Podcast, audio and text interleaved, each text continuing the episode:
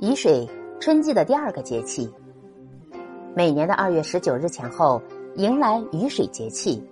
古人说：“东风解冻，散而为雨。”此时气温回升，冰雪融化，降水增多，故名雨水。雨水节气前后，万物开始萌动，大雁北飞，草木抽出嫩芽，自此大地开始呈现出一派欣欣向荣的景象。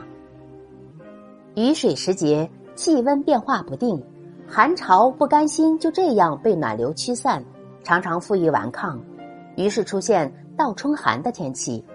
而我们的祖先也总结出春捂秋冻的养生智慧。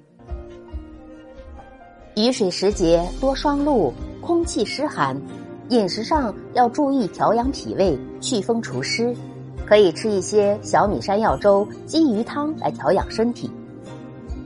古人这样画雨水：好雨知时节，当春乃发生。随风潜入夜，润物细无声。野径云俱黑，江船火独明。晓看红湿处，花重锦官城。